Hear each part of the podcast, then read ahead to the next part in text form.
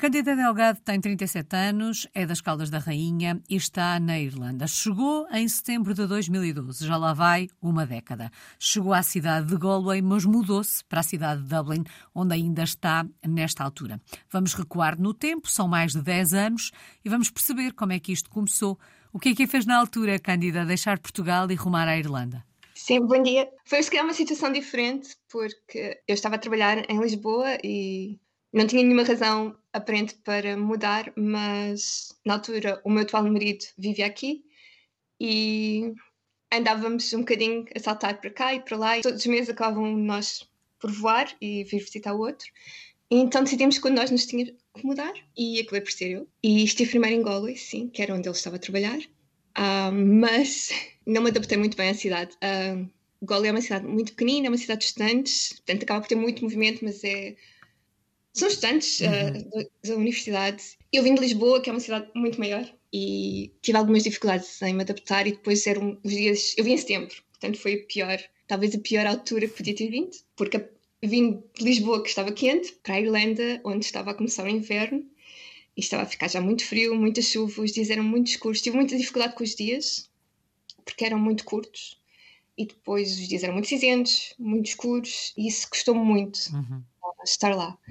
Também ficou pouco tempo, porque cerca de seis meses depois mudei-me então para Dublin, onde era mais fácil também para ir a casa, porque tenho o aeroporto mais perto e acaba por ser uma cidade que tem outras coisas que podemos fazer. E uhum. sendo uma capital, tem, acabará por ser mais semelhante ao que eu estava habituada. Então uhum. adaptei-me muito melhor a Dublin. Já vamos saber como é que foi esse processo de adaptação, mas em relação à mudança propriamente dita, e já percebemos que o amor tem aqui a sua cota parte de responsabilidade nesta mudança. A ideia da experiência internacional era uma ideia presente? Cresceu com a ideia, com o objetivo de um dia ter uma experiência internacional? Ou de facto são estas circunstâncias que a fazem pensar nisso? Eu sempre gostei muito de viajar e achava sempre que o tempo era pouco. Quando vamos a algum lado, não. Acabamos por não. É só visitar, vemos os sítios mais turísticos e a experiência acaba por não ser tão intensa. Portanto, sempre gostei da ideia de ficar durante mais tempo. Mas nunca tinha a ideia de mudar completamente e de viver mais que uma década noutro país, uhum. como é agora. Portanto, de certa forma, sim, gosto, gosto muito de viajar, gosto de ver outros países, especialmente se for diferente, se for fora da Europa, mas não queria mudar, não queria sair de Portugal. Não tinha desejo de sair e viver noutro país durante um, um período de tempo extenso. Foi simplesmente algo que aconteceu. Bom, e a verdade é que já lá vai mais de uma década. Quando deu início a esta experiência, imaginou que 10 anos depois continuaria por aí? Não, sempre falámos que no máximo seriam 5 anos. Entretanto, já dobrou.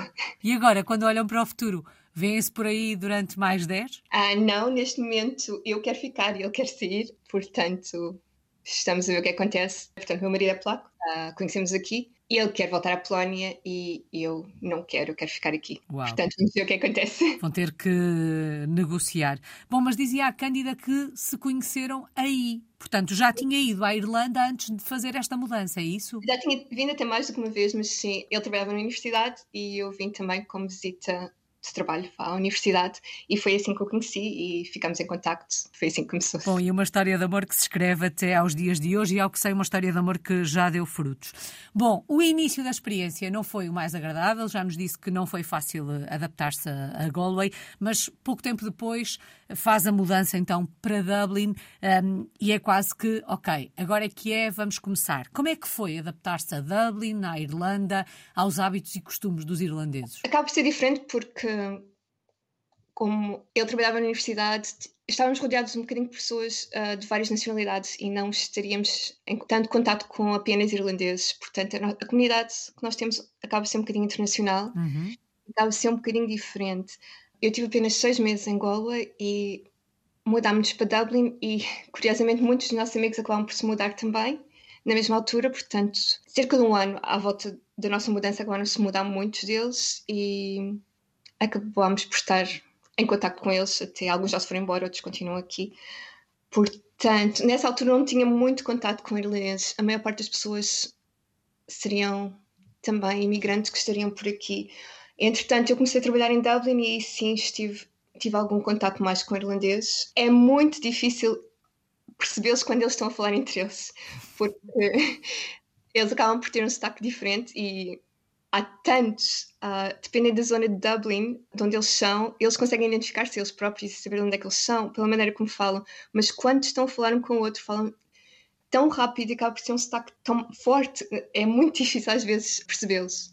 De resto, as diferenças não são assim tão grandes, não é? uhum. é? Porque ainda estamos na Europa, não é? E não estamos longe.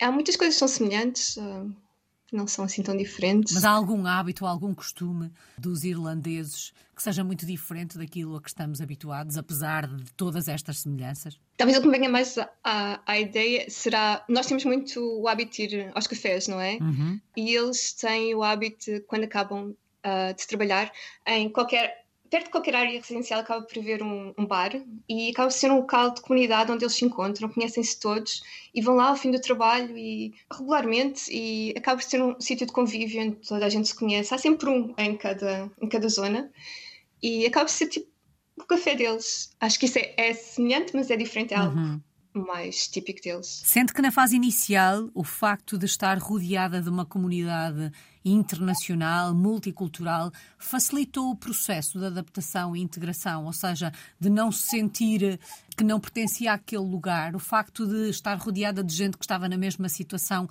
Este aspecto facilita hum, uma experiência como esta? Ah, talvez sim, porque até a própria maneira como eles sabem que eu acabo por estar a passar pelo que eles já passaram, não é? E acabam acabam por nos ajudar mais, não é? Também se cria uma comunidade que qualquer coisa ajuda e está sempre disposta e acabam por se ajudar mais uns aos outros. Mesmo não ser, eu não, não tenho muito contato com muitos portugueses, mas tenho contato com outros e eles acabam, acabam por estar lá e ajudar-nos, como também não têm família cá, e acabamos por nos ajudar todos uns aos outros. Portanto, talvez isso Sim, ajude bastante. Passaram 10 anos, uma década. Uh, Sente-se em casa, em Dublin? Sim, um, acabo por me adaptar e não. Talvez também por ter filhos, não é? E eles estarem adaptados à escola e tudo, acaba por ser. Uh, isto faz sentido e é, é o nosso dia a dia e mudar-nos também seria mais complicado. Não, não sei o que esperar, enquanto aqui, sim, estamos completamente adaptados, sei onde ir para fazer o que precisar. Uh, estamos completamente adaptados aqui, uhum. sim. Falava agora dos filhos um, e, e, já percebemos que o, o, marido não é, não é português, é polaco. Como é que numa numa relação familiar como esta se vai hum, transmitindo um pouco daquilo que é nosso. Neste caso, a Cândida é portuguesa. Como é que lhes vai ensinando o que é ser português? Porque certamente o pai também tentará passar um pouco daquilo que é ser polaco. Como é que se vai fazendo esta passagem de testemunho, Cândida? Pois para ele acaba por ser mais fácil, porque há uma grande comunidade polaca e eles vão para a escola polaca também. Portanto, a escola, além de lhes ensinarem a ler, a escrever, ah, um bocadinho da história, acabam por ter outras celebrações, celebram o Dia dos Avós, uh, celebram muitas coisas que se celebrariam lá na escola uhum. também, ou mesmo na comunidade. Para mim acaba por ser mais difícil porque sou essencialmente eu. Portanto, nós tentamos sentar de vez em quando em casa e aprender também um bocadinho mais do português. Eles falam, uh, mas também têm 3 e 6 anos, portanto, uh, escrever estão a tentar começar, o mais velho está a tentar começar, e depois tentamos fazer algumas coisas da mesma maneira. Uh, por exemplo, agora entretanto temos o Carnaval e geralmente celebramos também o Carnaval e eles vestem qualquer coisa. Claro que para uma criança de 3 e 6 anos, mas acabam por se divertir um bocadinho e haverão essas coisas que acabo por tentar passar-lhes. Mas será sempre difícil, porque hum, sou só eu, não vão ter outros, outras pessoas a passarem-lhes isto. Uh, mesmo a linguagem acaba por ser mais complicado, porque sou eu que falo com eles. Uh, não falam entre uh, crianças de idades deles, que acabam, acabam por ser diferente, não é? As uhum. crianças a falarem entre si, expressões, qualquer coisa, eles acabam por ter esta parte só de mim. Uh, é difícil, nunca vão ter a mesma experiência que uma criança que vive em Portugal, porque acabam por só lá ir de férias e não. No meu caso, não têm primos da mesma idade, portanto, não, não vão ter essa experiência também. Sou essencialmente eu e os avós. Portanto, não será, não será todo uhum. igual. E nunca vão duvido que alguma vez se sintam portugueses, não é? Uh, será diferente. Quantas línguas te falam em vossa casa? Como é que fazem com a questão da língua, por exemplo? Uh, eu só falo português com eles. Uh, às vezes, eventualmente, posso falar inglês, se estivermos a brincar uh, e eles começarem a falar inglês, mas inglês será a terceira língua deles. Uhum. Polaco será a primeira, por causa da comunidade. Embora eles tenham estado comigo, eles estão comigo em casa, só vão à escola e depois estão comigo o dia inteiro, uh, e ficaram comigo até aos três anos. A comunidade é polaca e havia sempre amigos polacos lá fora, pais polacos, então eu peço sempre aos pais que falem com eles a língua deles. Portanto, são polacos, falam polaco com eles, se não são nem polacos nem portugueses, acabam de falar inglês. Uhum. Uh, então o polaco acabou por ser a língua que tem, que tem mais força que a, é a primeira dominante. Especialmente o meu filho. A minha filha falava mais português, mas como ele fala só polaco com ela, ela acaba por. Uh, ainda responde um bocadinho em português, mas está a falar cada vez mais polaco com ele. Uh, e, e, entre eu e o meu marido falamos, falamos essencialmente em inglês. Sim. Depois, o mais velho da escola uh, acaba por aprender também o gaélico. Uhum. muito pouquinho. Quando eles estão a falar polaco uns com os outros, a Cândida consegue entender alguma coisa do que eles dizem ou sente-se completamente de parte? Sim. Quando meu marido fala com, com os nossos filhos, eu consigo perceber praticamente tudo mas se estiverem a falar entre adultos já, já tenho um bocadinho mais dificuldade. Esta proximidade com a cultura polaca, uh, e sei que vai à Polónia algumas vezes, acaba por tornar esta experiência ainda mais multicultural, não é? Porque não só tem a multiculturalidade dentro da sua casa, como tem esta relação com, com o país. Isto torna toda esta experiência ainda mais rica, imagino. Sim, acaba por um lado por ter menos contacto que se calhar com os irlandeses, mas sim, acaba por ter acaba por estar dividido entre mais uma cultura, sim. Bom, apesar de hum, não ter uma grande proximidade com os irlandeses, até porque já percebemos que um, a comunidade polaca domina aí uh, a proximidade. Como é que são os irlandeses, daquilo que conhece, Cândido? São muito amigáveis, estão sempre dispostos a ajudar, são, estão sempre muito felizes, sim. Um, não sei, são um povo feliz, no fundo, sim e também passaram por uh, alguns momentos na história uhum. menos felizes, mas são um povo bastante, bastante feliz, bastante aberto. Um, há coisas que vão, tão, têm mudado ao longo dos anos, uh, uh, mas sim, são, são fáceis de são fáceis de socializar com, com é, eles. E é fácil viver na Irlanda, neste caso em Dublin, e com os irlandeses. Portanto, para quem chega para começar uma experiência como esta, a sensação que tem é que é fácil. Para mim foi fácil, sim, em Dublin. Em Colónia, por isso. Uhum. Mas em Dublin, sim, foi fácil. Uh, talvez este não seja o melhor momento para vir, uh, porque o custo de vida está muito elevado, uh, as rendas das casas estão elevadíssimas. é muito difícil estar em Dublin. Talvez noutro, noutras partes seja um bocadinho mais fácil, mas o custo de vida está mesmo muito elevado. E, embora os salários mínimos sejam muito superiores aqui, o custo de vida também é. O custo de vida também é, sim. Bom, e percebemos há pouco que nesta altura hum, é mãe a tempo inteiro, ou seja, é CEO desta família não está a trabalhar. Sim, um, portanto eu ia voltar ao emprego uh, quando acabou. As licenças de maternidade aqui são um bocadinho mais longas no geral, Uh, e eu ia voltar ao emprego, mas um, acabei por não voltar e acabei por ficar em casa, sim. Foi uma decisão difícil de tomar, esta de abdicar, entre aspas, da carreira profissional. O que é que fazia, Cândida? Uh, eu trabalhava num laboratório médico, tipo análises clínicas, e sim, foi difícil, queria muito voltar. Uh, na altura até tinha alguma prospeção de progressão de carreira. Uhum. Era suposto ter acontecido, mas foi de licença maternidade, e depois era suposto acontecer quando eu voltasse. Portanto, eu queria muito uh, voltar. Estava também a terminar o segundo mestrado, portanto, tinha que voltar para fazer tese e acabei por não voltar. Portanto, não terminei a tese, fiquei simplesmente com a pós-graduação.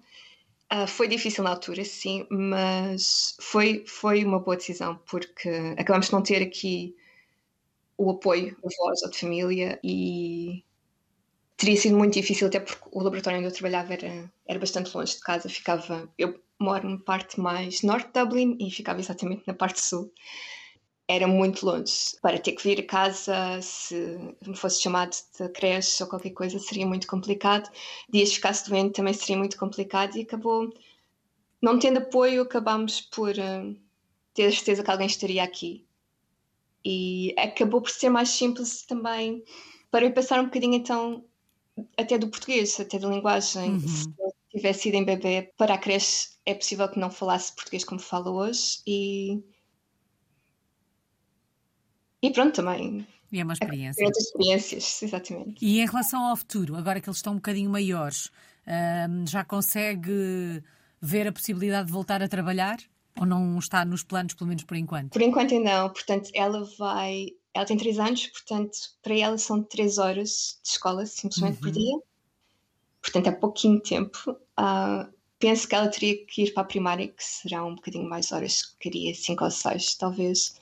Uh, de qualquer maneira, um, lá está, não tendo esse apoio, uh, estar em casa, poder ir buscá-los à escola, eles não ficarem tanto tempo, para nós é, é importante. Uhum. E para lhes dar outras experiências, acabam por fazer atividades, acabam por fazer outras atividades também em polaco, que acaba por um, ajudá-los quanto à linguagem também. Isso acaba por ser importante para nós. Portanto, há várias coisas. Uhum. Cândida, mas dizia, ela passa três horas na escola. É o normal ou foi uma opção vossa um, que, esta, um, que esta relação com a escola tendo em conta que tem a possibilidade de ficar com a mãe, seja feito nestes moldes? Ah, as três horas são a partir dos dois anos e oito meses. Um, tem direito, todas as crianças têm direito a três horas com participados pelo Estado. Uh, aí penso que seja um bocadinho mais do pré-escolar. Aqui são apenas três horas por dia. Uhum.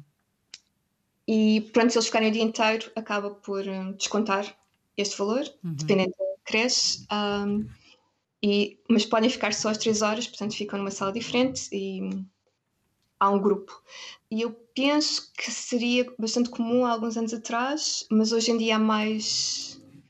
Acaba por haver. ser mais comum os dois pais trabalharem do que seria, se calhar, há 15 ou 20 anos, em que seria bastante comum uhum. a, a mãe ficar em casa.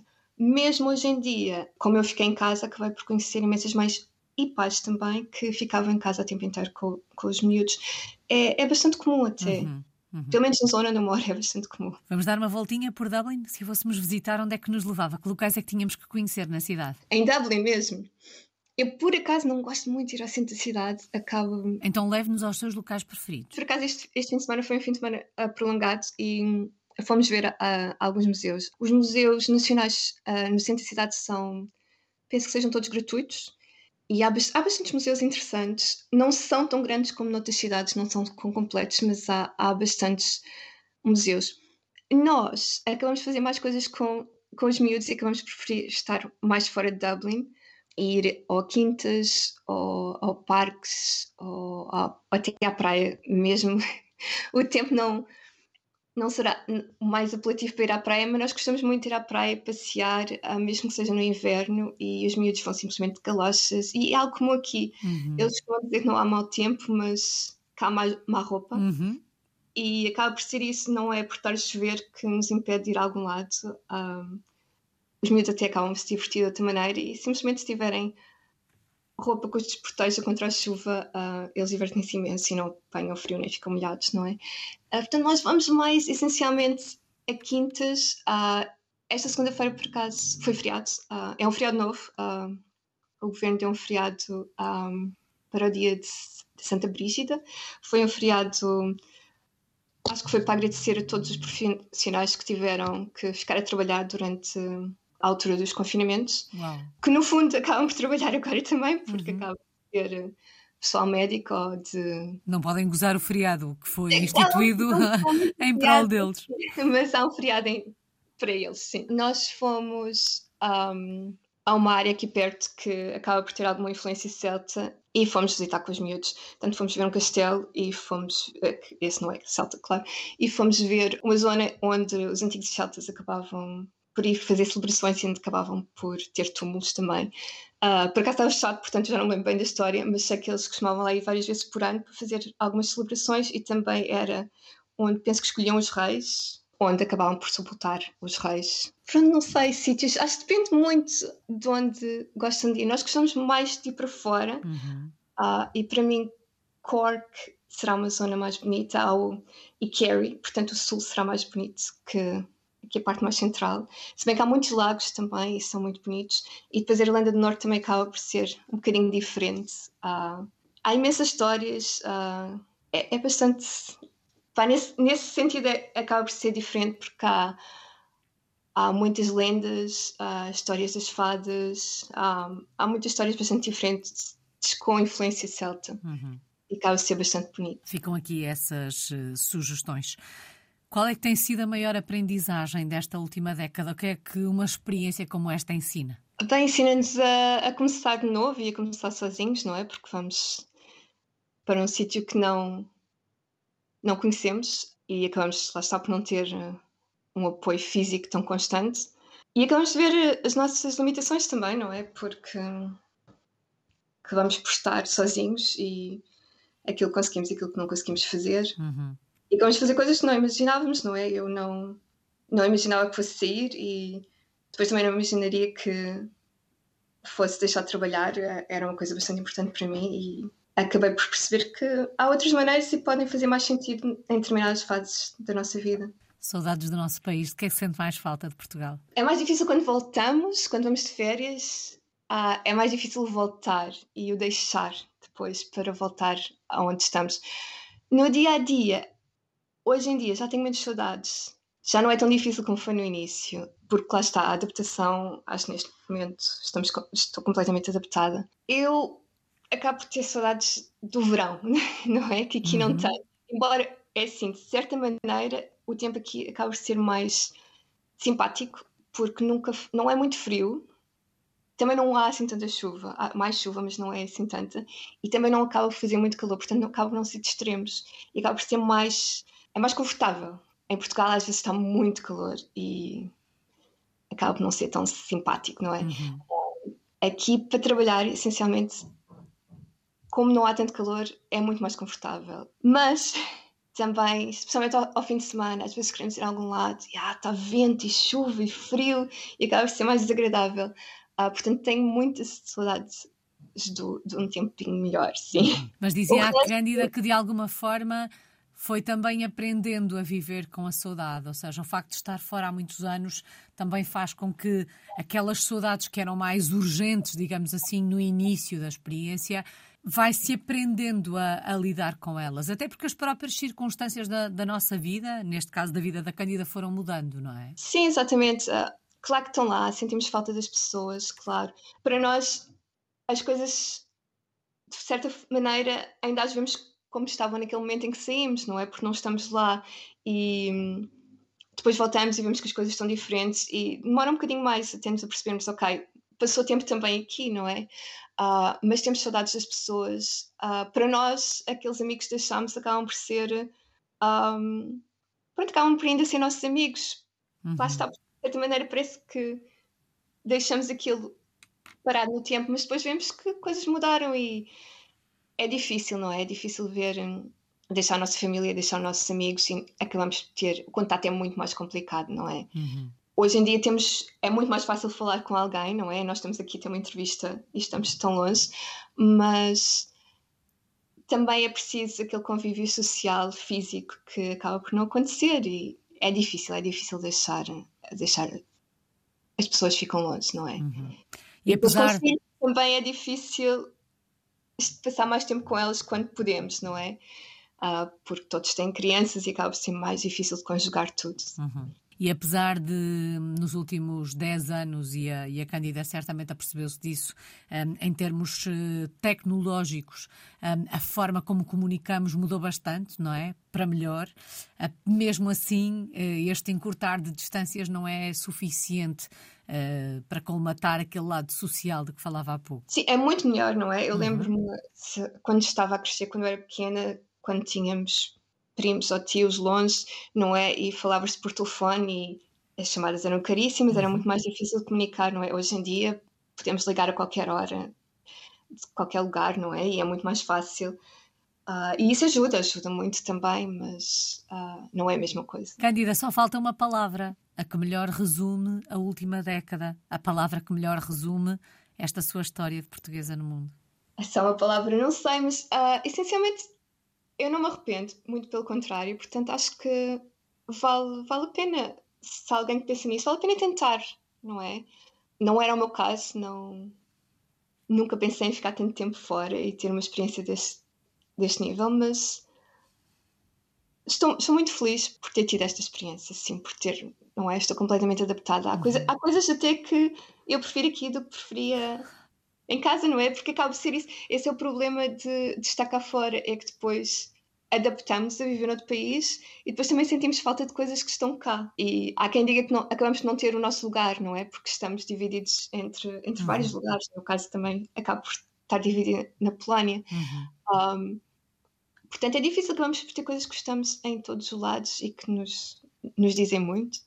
E acabamos de ter amigos cá, não é? Eu neste momento também tenho amigos cá e não sei se alguns vão voltar a casa. Eu não tenho só amigos polacos, tenho amigos também, por exemplo, indianos, e não sei se irão voltar ou se não irão voltar. E depois também acabamos por perder isso, perdemos vários bocadinhos uhum. por aí. Bom, e faz parte desta experiência de ser portuguesa no mundo. Que assim continue com este sentimento de felicidade, com este sentimento de que valeu a pena, está a valer a pena. Muito obrigada. Cândida Delgado está na cidade de Dublin, na Irlanda. É uma portuguesa no mundo desde 2012.